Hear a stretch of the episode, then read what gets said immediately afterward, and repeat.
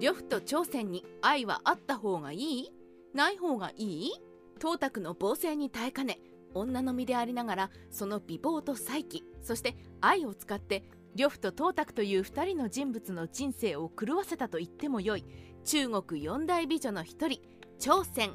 最初に言ってしまいますがこの朝鮮という人物はあくまで三国志演義での創作の人物です。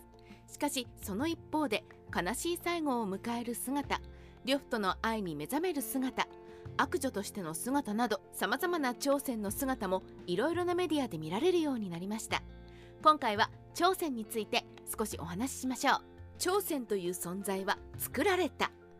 繰り返すようですが実際に朝鮮という人物はいません。しかし呂布伝などさまざまな文献を見ると董卓の妾と呂布が密通しておりそれが露見することを恐れた呂布が謀反を先に起こしたともあるのでそういったところから朝鮮という存在を創作したのではないかと言われています。つまり朝鮮という人物はいなくてもおぼろげながら朝鮮というイメージモデルはいたと言っていいと思っています。三国志演義での朝鮮少しおさらいとなりますが三国志演義での朝鮮は董卓の暗殺後に呂布の妾になります。なお義父の王院は処刑されることとなりますが朝鮮はその後は呂布の妾となったまま曹操に捕まることになるもその後は出てこないのでどうなったかは不明なままです。しかし一説として呂布の後を追って自害したり関羽の妻になったり曹操と関羽に奪い合いされたりなんやかんやあって関羽に切られたりといろいろなお話があるのも朝鮮の特徴と言えるでしょう。移設朝鮮。さて朝鮮はあくまで架空の人物ですがいろいろな民間伝承が残っています。その最後もそうですが出生についても多数あるのが特徴ですね。三国志演義でのように王院の幼女であったり酒場の鍵であったり遊郭の遊女だったりしたかと思えばシルクロードからやってきた欧州からの美女死体を継ぎ合わせた人造人間など一体どこから話が生まれたのかと思うものまでいろいろとあるのが面白いところです。三国志演義での消化不良な最後。ここで少し気になるのが三国志演義での朝鮮の最後です。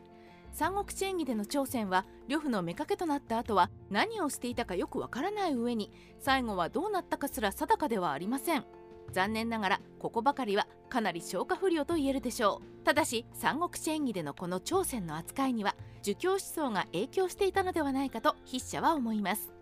朝鮮の扱い孔子の言葉に女子と精進は養いがたしとあるように女子と精進とは扱いにくいものである。大事にすればつけ上がるしよそよそしくすれば恨みに思うという一文があります。このため古代中国の思想の中では女性が出しゃばるのは良くないという思想があったと思われます。このため朝鮮は董卓暗殺のキーパーソンとして出てくるもその後は描かれないまま。つまりそれ以上出しゃばらないようにされてしまったのではと思います。羅漢中がそう思ったかもしれませんしそうした方が読者の反感を買わないと判断したのかは難しいところですがそういった影響から朝鮮があんな消化不良な最後を迎えたのではないかと想像しますね。吉川三国志の朝鮮しかし読者の方にはあれ？朝鮮って自害しなかった？と思っている人もいるでしょう。ここで少し日本の三国志演義吉川三国志の話をしましょう吉川三国志では本家三国志演義とは違い董卓暗殺が叶った朝鮮は自害します。これに関しては董卓と呂布を仲違いさせて暗殺させた後そのまま呂布の相性になるようでは美女としてのイメージが悪いと思って自害する演出にしたのではと思っています。実際に董卓から呂布曹操と相手を変えて生きながらえる朝鮮を関羽が成敗する講談話などもあるように悪女としてではなくあくまで賢い女性として描くならば最後はというイメージの問題でしょうね。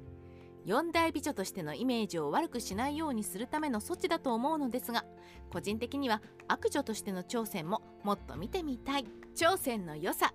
あくまで筆者の個人的な感想ですが朝鮮という存在が人気があるのは架空の人物であるからだと思います。実在の人物はイメージがありそのイメージから脱却するのは難しいところです。しかし朝鮮などはあくまで架空伝承も数多くありどこに本質があるかはその作者次第。だからこそ呂布との愛に生きる朝鮮がいてもよいし悪女として男たちを手玉に取り続ける朝鮮もまたいても良いでしょう。そういった面こそ朝鮮の良さであり魅力であると思います。三国志ライター千の独り言。さて最初に戻りますが個人的には呂布と朝鮮が愛に芽生えたストーリーがあってもいいと思います。しかしそれならその一方で呂布の妻である原始の立場はどうなるんだと思う気持ちもあるんですよね。この感情は自分でもおかしなこととは思いますがそれもまた三国志の面白さ。いろんな解釈があってもよいし